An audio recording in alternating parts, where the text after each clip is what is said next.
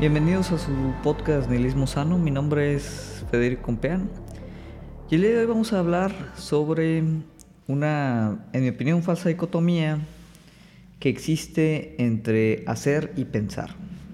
Este es un tema yo creo que eh, muy posiblemente ya se han topado, ya lo han discutido, tal vez tengan ya incluso una, una opinión al respecto. Y lo, lo, tomo o lo retomo en parte porque eh, recientemente, hace, hace algunas semanas, eh, esta discusión surgió por ahí en algunos de los grupos que tengo yo con, algunos amigos, en donde pues siempre se dibuja como esta um, diferencia totalmente discreta entre lo que significa hacer algo y pensar. Ahorita obviamente vamos a, elaborar más de eh, exactamente qué implica como esta, um, esta, este enfrentamiento ¿no? entre, entre estas dos actividades que en teoría se muestran o se, se perciben como actividades que son totalmente contrarias. ¿no? Eh, obviamente si ustedes se van eh, ahorita a Google y teclean tal cual pensar contra hacer o hacer contra pensar, ¿no? en español, inglés, en el idioma que sea, lo primero que se van a encontrar es un montón de resultados, eh, o sea, resultados de búsqueda que hablan de temas de productividad, que hablan de temas de emprendedurismo, que hablan de temas de, autoayuda. Esto obviamente eh, no es coincidencia, digo, si, si, lo primero que esperaban encontrar en, los resultados de Google era algún tratado filosófico ¿no? sobre la distinción, eh, digamos, profunda entre, entre el concepto de, de, hacer y el concepto de pensar, pues obviamente iba a ser difícil que se fuera como el, el primer resultado. Sin embargo, lo, lo, lo interesante de, de, este resultado es precisamente el ver o entender de dónde viene normalmente pues esta, esta misma pensamiento de que hay uno que es más importante sobre el otro. Yo creo que antes de incluso que se los diga, pues ustedes ya estarán pensando o eh, anticipando la respuesta. Cuando normalmente comparamos la actividad de hacer con la actividad de pensar, en, cualquier eh, disciplina o en, cualquier ámbito, eh, la gente normalmente tiende a darle una primicia al tema de la acción, al tema de, hacer. Hacer es algo que, se siente como lo principal, ¿no? como el resultado. Pensar normalmente pues se ve como algo pues un poquito inútil, eh, perder, es, es, algo de, de, donde se pierde el tiempo y es algo donde al final no, pues uno no, no resuelve nada. Eh, y eso es, de lo que hablan muchos estos resultados, ¿no? Cuando hablamos de productividad, cuando hablamos de autoayuda, normalmente lo, lo que te recomiendan es eso, ¿no? Que trates de dejar de, de pensar demasiado, que hagas las cosas, que pongas manos a la obra, que te encargues de ser o generar el cambio que tú quieres, que tú quieres ver, ¿no? Eh, obviamente, eh, detrás de todo eso, pues hay toda una cuestión ideológica importante que sí me gustaría tratar de, de, desmenuzar. Es decir, lo que quiero platicar hoy es tratar de mm, contextualizar por qué existe esta primicia sobre la acción. ¿Por qué la acción o el hacer eh, incluso está muy de moda, ¿no? Eh, en, temas, por ejemplo, tecnológicos, toda esta onda de los makers, este, el, el pues obviamente el, el, gig economy con el emprendedurismo, eh, toda esta onda de estar, eh, en, en, inglés lo que le llaman el, hustle, ¿no? O sea, como estar constantemente haciendo, constantemente moviéndote, constantemente eh, buscando no solo obviamente por, por, por, estar activo o generar una actividad, sino porque normalmente pues la actividad está relacionada con temas de productividad y está relacionado obviamente pues con temas de dinero, que, que el dinero pues sigue siendo uno de los eh, elementos centrales de, cómo opera eh, nuestra sociedad y obviamente es uno de los elementos centrales también de pues esta ideología eh, actual en la que todo se mide, o sea, todo el valor de cualquier actividad, cualquier cuestión se mide pues a través obviamente de la capacidad que tiene esa actividad de generar dinero o riqueza, ¿no? Vamos a, llamarlo así. Entonces, eh, es por ello que yo eh, considero ¿no? que, esta preferencia del, hacer sobre el pensar es principalmente una preferencia ideológica. más que una distinción real. Y ahorita vamos a tratar de, explicar por qué. ¿no? Yo estoy seguro que muchos, incluso los que nos escuchan, podrían pensar diferente. Eh, y en ese sentido, eh, pues cuestionar, ¿no? Como se le cuestiona muchas veces a, cualquier actividad de pensamiento, cualquier actividad, vamos a llamarle intelectual, o, cualquier eh, reflexión, vamos a decirlo, filosófica, pues se le cuestiona un poquito sobre cuál es su utilidad si no se lleva o no se transforma en, una acción. ¿no? Em, digo, mismo, el mismo Marx ¿no? decía que el, objetivo, pues más que tratar ¿no? a través de todos estos pensamientos de interpretar el mundo, eh, la, finalidad o el objetivo final pues es cambiar, cosa que pues no, no que no se haya logrado, eh, el mundo digo, ha, ido cambiando, ha cambiado mucho de los tiempos de Marx, pero tal vez es, un cambio que no hemos podido controlar. Pero bueno, ese, es un tema distinto. Em, pensar, ¿no? vamos a, devolvernos a la actividad de, pensar, que es la actividad que normalmente pues, se, le, se le menosprecia.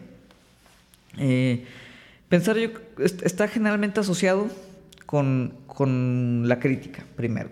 Que la crítica de entrada pues siempre es, en ese sentido, aunque sea válida, es, es una cuestión como negativa. ¿no? entendemos la palabra crítica como algo negativo. Y ahorita vamos a hablar al final del, rol de la crítica también.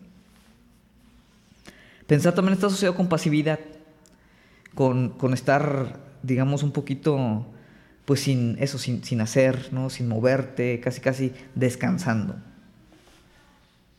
Pensar, aunque es una actividad también que, eh, pues requiere o tiene su, cierto nivel de desgaste, pues se le considera algo como pasivo.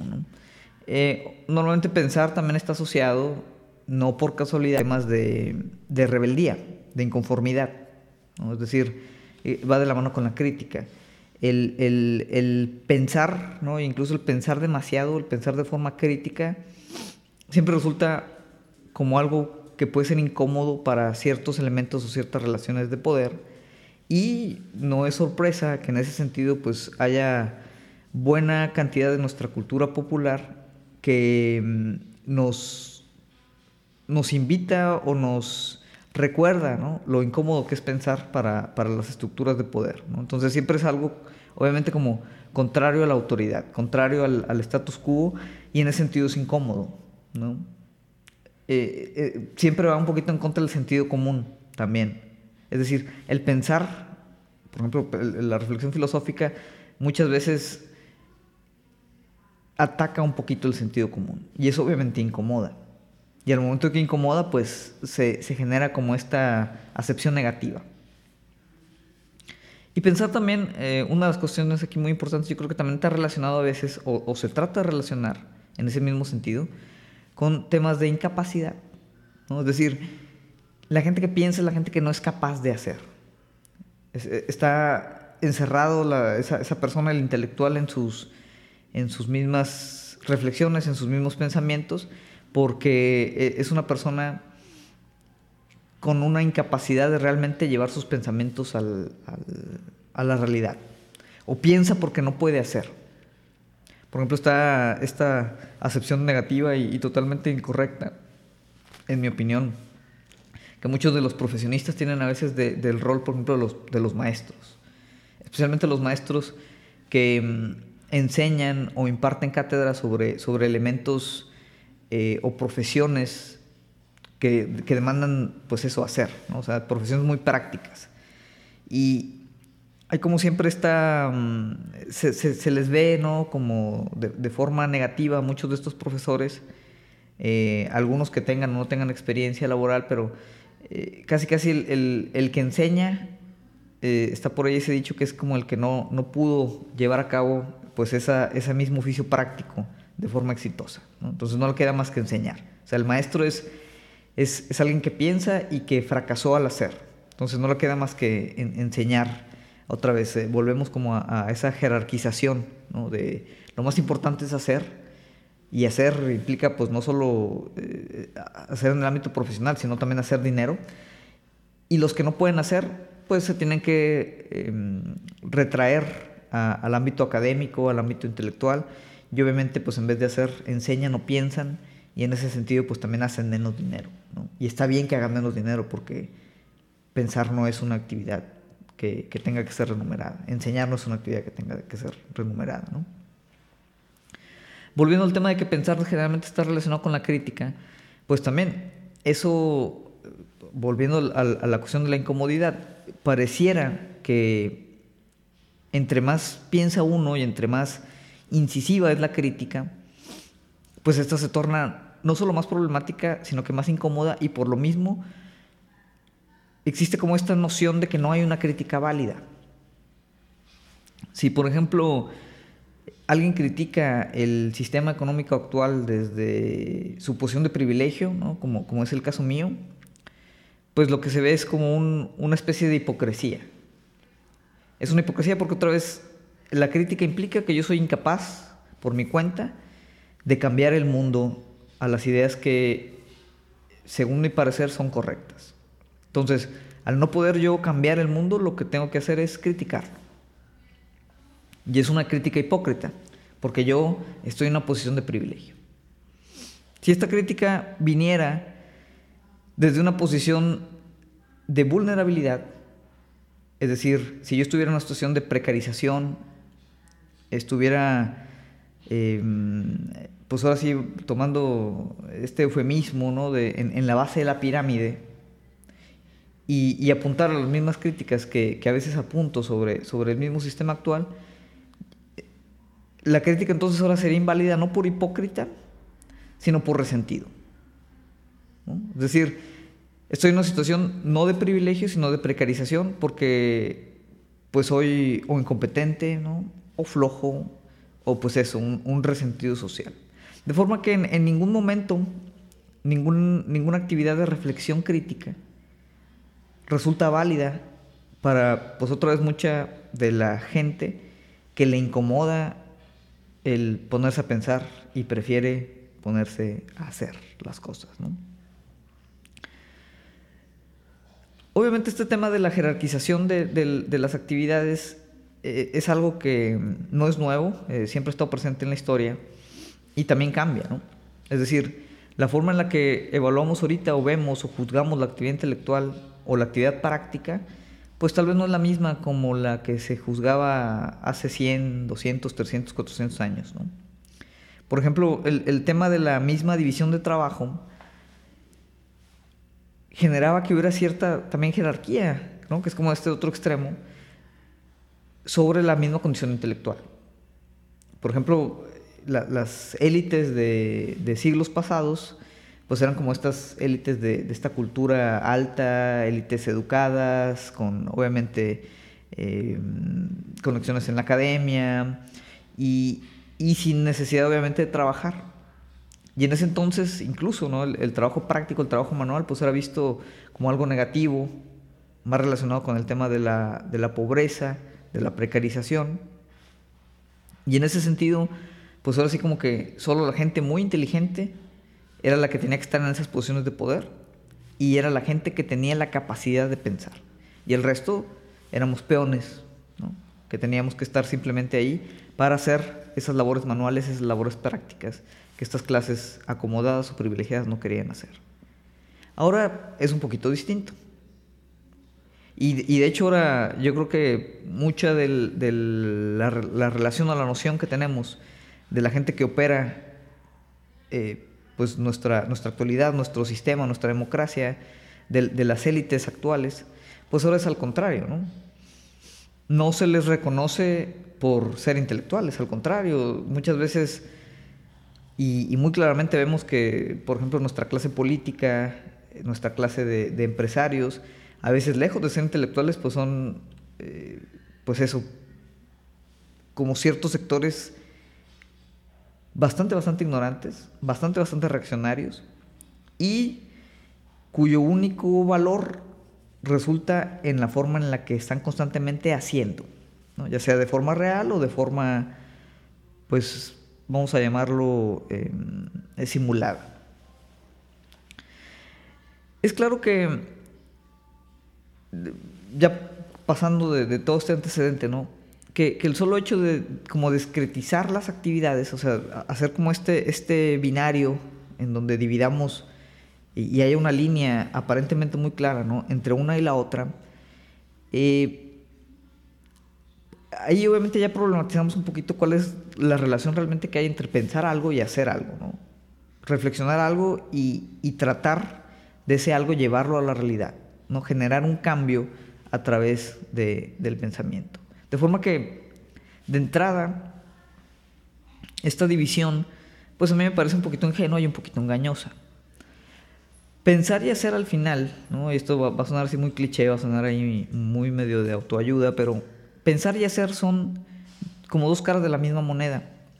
Son o están ¿no? en, en, relación continua, una relación simbiótica, una relación incluso sinérgica. Es obvio que hay actividades específicas donde pues se reconoce más como una parte que la otra. Un ejemplo, yo, yo pues mi formación es de ingeniero de manufactura. Ahorita que mis responsabilidades tal vez no son directamente sobre los procesos de manufactura, en algún momento lo fueron.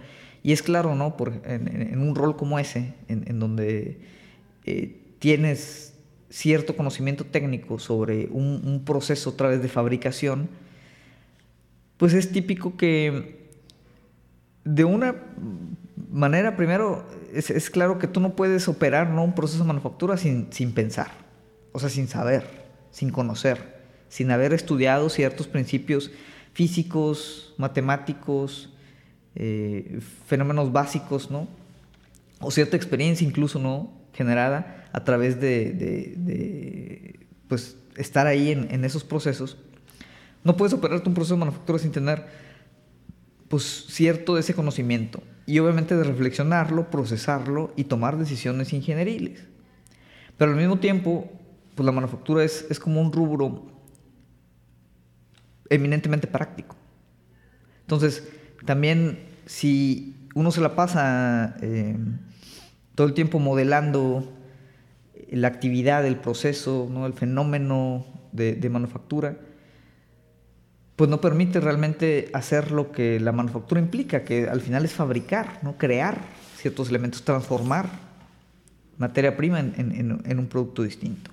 Entonces, es, es, claro ¿no? que, que, hay ciertos tipos de actividades en donde hay, hay como una preferencia, vamos a decir, ¿no? por, por cierto tipo de actividad, pero al final están ahí las dos. Si nos vamos al otro extremo, en el extremo vamos a decir del académico, del, del, intelectual, tiene que pensar, ¿no? Pero mucho de lo que piensa también tiene que generarlo de otras maneras. Y tiene que plasmarlo. Hay una actividad ahí, o un, una serie de actividades que se tienen que hacer para evitar otra vez pues quedarse en cualquiera de los dos extremos. Sin embargo, esta falsa dicotomía eh, pues es, una crítica muy, muy, muy típica, cuando, especialmente cuando hablamos en el tema de, filosofía, que es pues una de estas grandes disciplinas de, de pensar. Y parte obviamente de una noción, yo creo que un poco ignorante, de que la, reflexión y la reflexión profunda, como, como lo es la reflexión filosófica, no puede generar una actividad concreta. Y la, esta malinterpretación yo creo que viene de, varios, varios puntos que voy a tratar aquí de, de abordar muy rápidamente. Una es que hay esta idea de que el mismo sujeto que piensa otra vez un sujeto, un, individuo, una persona, que esa misma persona que piensa es la persona que todos sus pensamientos, todas sus reflexiones, las tiene que llevar a la realidad. Es decir, no solo hay que hacer la labor de pensar, sino que tú como individuo tienes que tener la capacidad de todo lo que piensas, evidenciarlo o concretarlo en una realidad práctica. Lo cual obviamente es muy complicado. Y no solo complicado, sino es, virtualmente imposible, en el sentido que como que perdemos la, noción que existe de, cómo funciona la, realidad misma, que obviamente está activada por muchos sujetos, pero eh, la, idea de, que el sujeto, por ejemplo, el, gran héroe histórico eh, es, el responsable, el único responsable de mover la historia hacia adelante, bueno, esto, esto sabemos claramente que es un mito.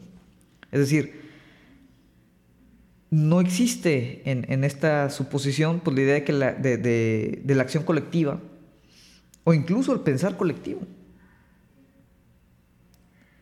La, actividad de, eh, intelectual o reflexiva pues no es tampoco una caja cerrada, eh, no, es estar inmerso exclusivamente en, los propios pensamientos.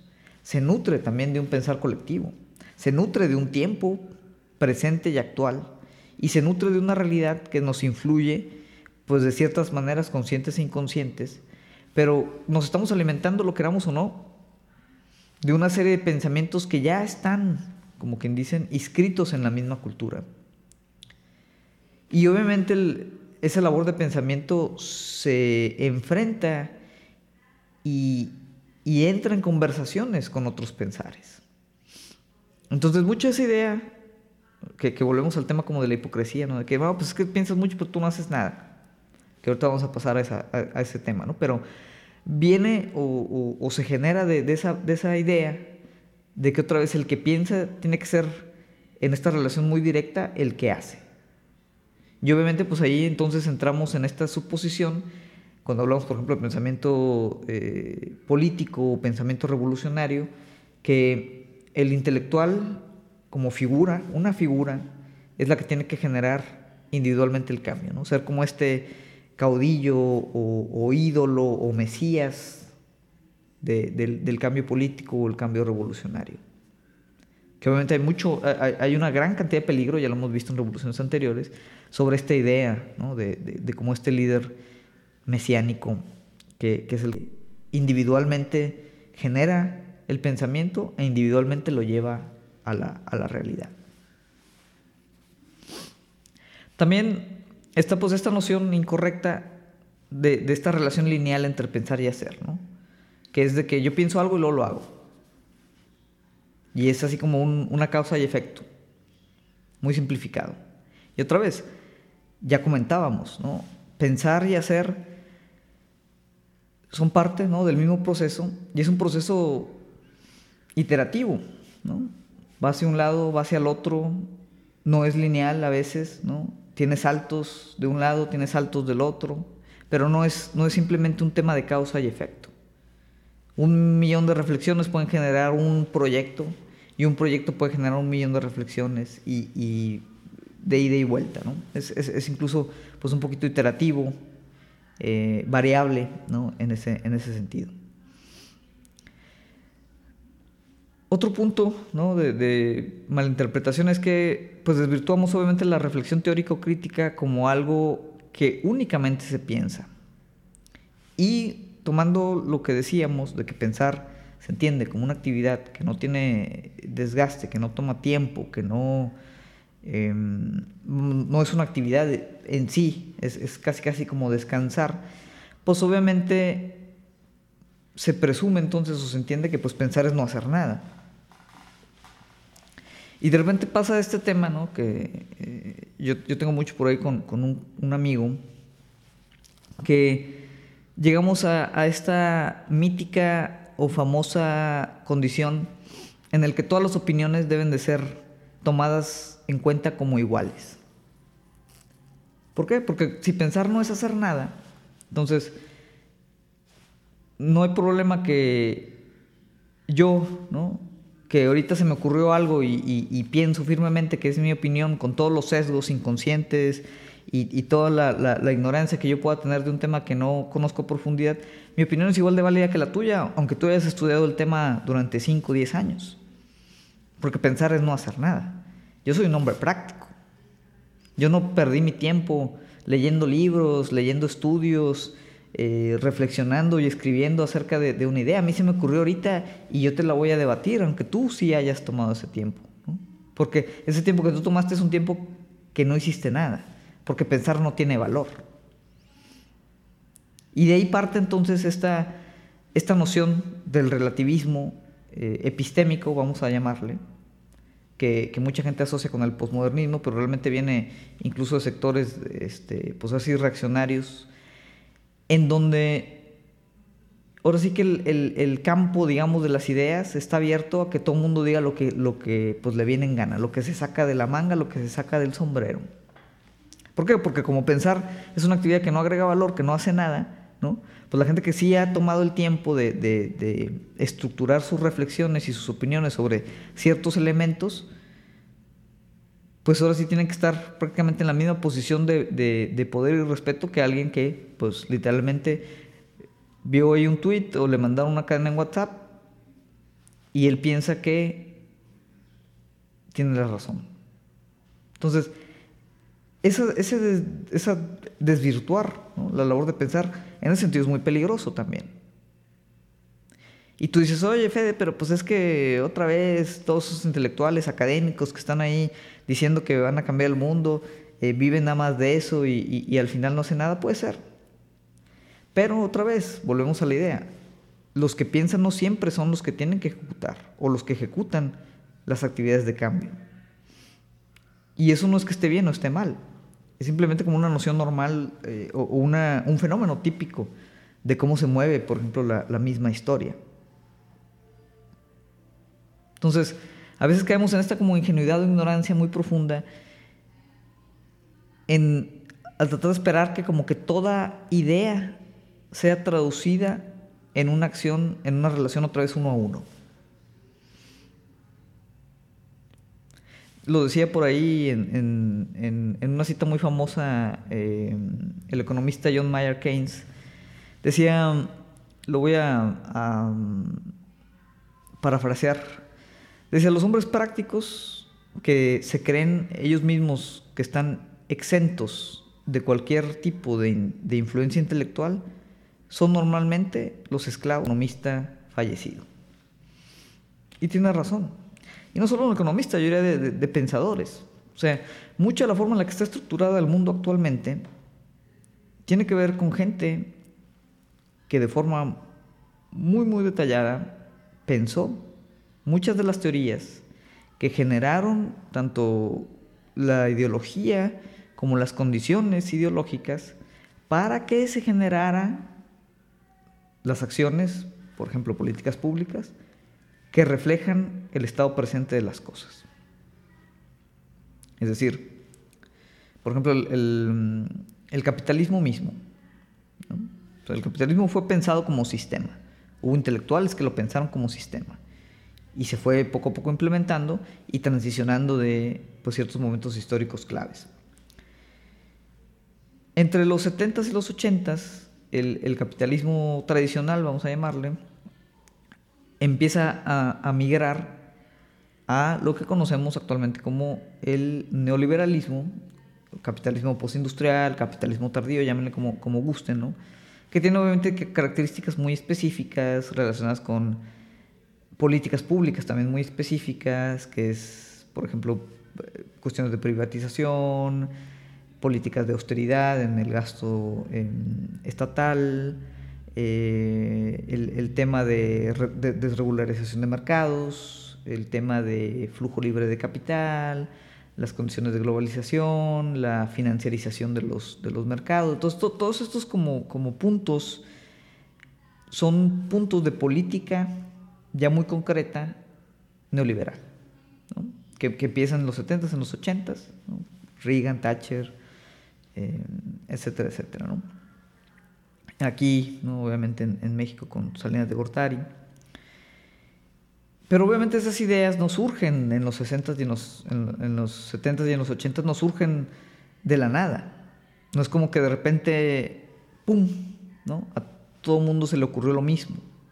Sino que era una serie de postulados económicos, intelectuales, filosóficos, políticos, éticos incluso, ¿no? Porque el el neoliberalismo tiene obviamente un, sustrato ético importante, como, como, está pensado, pues era de pensamientos o pensadores, varios, no solo uno, que venía desde, desde los 20, formándose.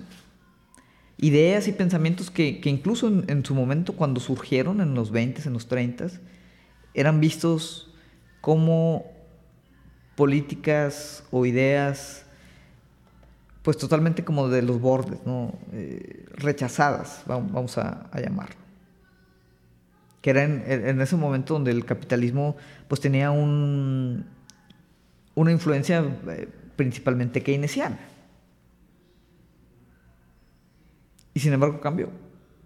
Y como, como decía Keynes, incluso la gente que hoy ¿no? se considera que no es política, que prefiere estar al margen, que no le gusta pensar, que ellos prefieren eh, pues echarle ganas, salir a chambear, hacer las cosas, etcétera, etcétera, pues al final están operando y están chambeando y están haciendo cosas dentro de un marco que está arreglado sobre otra vez ideas y reflexiones múltiples de pues, economistas fallecidos, o pensadores, o filósofos, o políticos, etcétera, etcétera. Obviamente hay un resurgimiento eh, actual de, de como este contraste entre, entre hacer y pensar y una especie de populismo que pues nos, nos lleva a, minimizar y otra vez volver a ver en, en, luz negativa las labores intelectuales. Que está relacionado con, pues, literalmente, el tema del antiintelectualismo. Que, digo, para los que no estén familiarizados con el término, pues eh, así de forma muy simplificada, pues es, es como esta hostilidad y desconfianza hacia temas de intelecto, los intelectuales, la actividad intelectual, eh, los científicos, eh, arte, etcétera, etcétera, ¿no? Como, como este desdén hacia estas élites intelectuales que otra vez pueden ser en forma de, literatura, de filosofía, educación o, la ciencia misma.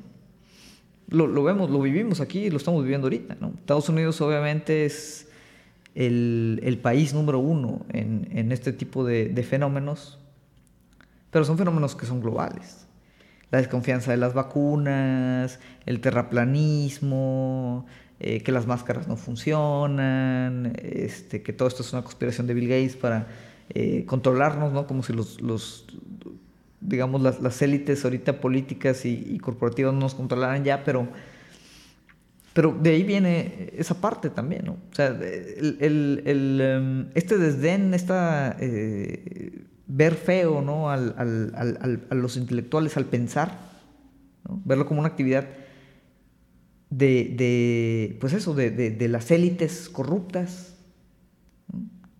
El, pueblo, el pueblo no piensa, el pueblo trabaja, por ejemplo. E, es una situación obviamente que genera ciertas condiciones populistas peligrosas. O sea, el movimiento de antivacunas es un movimiento peligroso, socialmente peligroso. Y al final parte de, este tipo de condiciones, ¿no? En donde otra vez, la persona antivacunas promedio o, la persona eh, terraplanista promedio, pues realmente no le va a importar, ¿no? Incluso lo va a tomar en contra tuyo si, si, tú le dices, oye, pues es que yo he estudiado el, tema de, la, de las vacunas y su funcionamiento y te puedo explicar por qué funcionan. Y eso lo va a utilizar en tu contra porque significa entonces que eres tú parte de esa élite intelectual que está manipulando a las masas. Las masas que en ese sentido pues, no quieren pensar. Porque pensar es, es malo, pensar es, es, de, es, de, corruptos, ¿no? pensar es de, de, privilegiados, de, de la mafia del poder, como diría hay un famoso pensador mexicano. Entonces, ese culto a la ignorancia tiene que ver con esta dicotomía. Y por eso es peligroso a veces el, no reflexionar realmente por qué entendemos como este, esta partición entre pensar y hacer, cuando realmente pues, deben ser actividades que siempre estén en complemento. Entonces, ese culto de la ignorancia pues, siempre ha sido una constante en, nuestra historia política, nuestra historia cultural. Em, y, y al final, pues es como esta falsa idea de que la democracia consiste, como decía Isaac Asimov que mi ignorancia es tan válida como tu conocimiento. Que es, lo que hablábamos, de, la, esta como igualdad de opiniones. Autoridad contra conocimiento, populismo contra escepticismo, etcétera, etcétera. Obviamente hay nociones también hacia el otro extremo, que es lo, es lo, es lo que mencionábamos también, como este elitismo académico, este culto a los expertos, ¿no? el mismo cientificismo, en donde todo puede ser simplemente explicado a través de, estas cúpulas de, conocimiento que, al final también son cúpulas que ejercen cierto poder. Y son cúpulas que están también bloqueadas o, cuyo acceso no es, no es fácil. Y empezamos ahí a entrar también en temas ya de clase quiénes se educan en las mejores universidades, quién tienen acceso a, la, mejor información, quién tiene acceso a, libros, a tutores, a, viajes. Y de repente, pues otra vez, como muchas de las cuestiones, pues se convierte también en un tema de clase. Sin embargo, es importante ¿no? saber hacer esas distinciones. Y tanto no irnos hacia este como intelectualismo ignorante, como tampoco simplemente pensar, valga la, redundancia, pensar que pues los expertos, la ciencia, esta, cultura de la élite es la única razón que existe. Precisamente eso es lo importante de tratar de erradicar esta dicotomía entre pensar y hacer, entre que ciertas personas hacen y ciertas personas piensan, porque entonces ahí es donde podemos apropiarnos de la sinergia que hay entre otra vez estos dos elementos de una misma actividad, que es la actividad de estar constantemente interpretando y tratando de cambiar el mundo.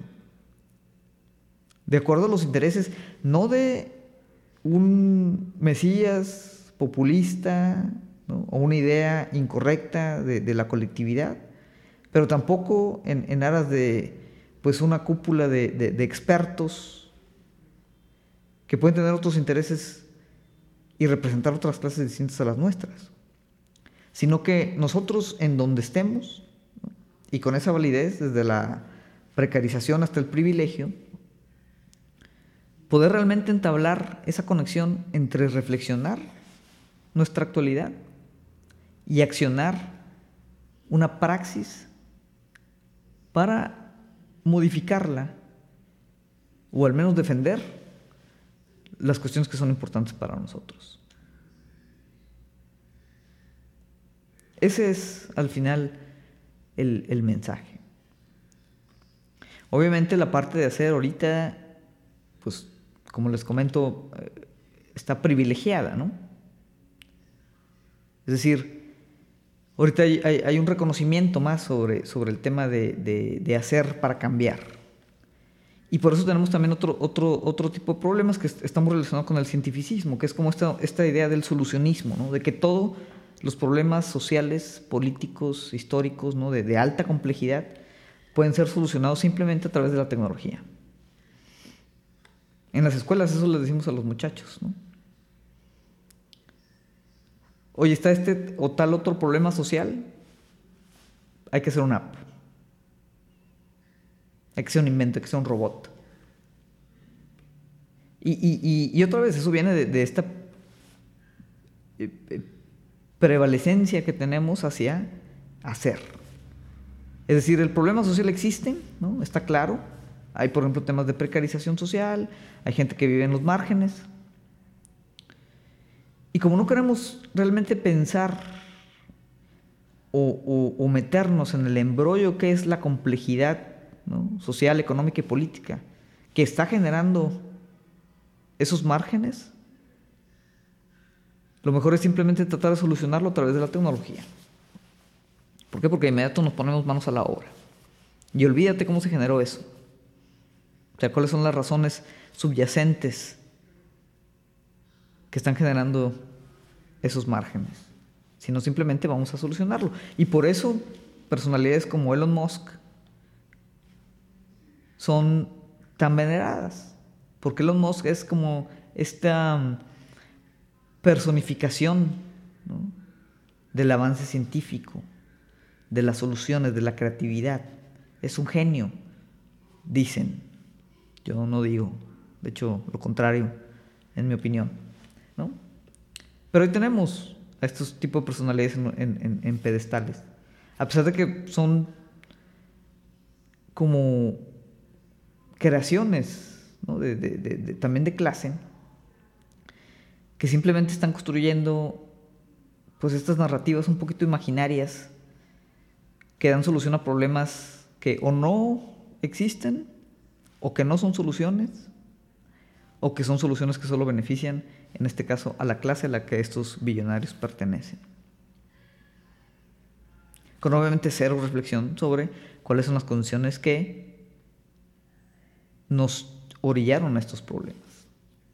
Había una cita de un, un sacerdote de, de, Teología de la Liberación, no recuerdo su nombre, la verdad, se las voy a deber, pero la cita decía algo así como,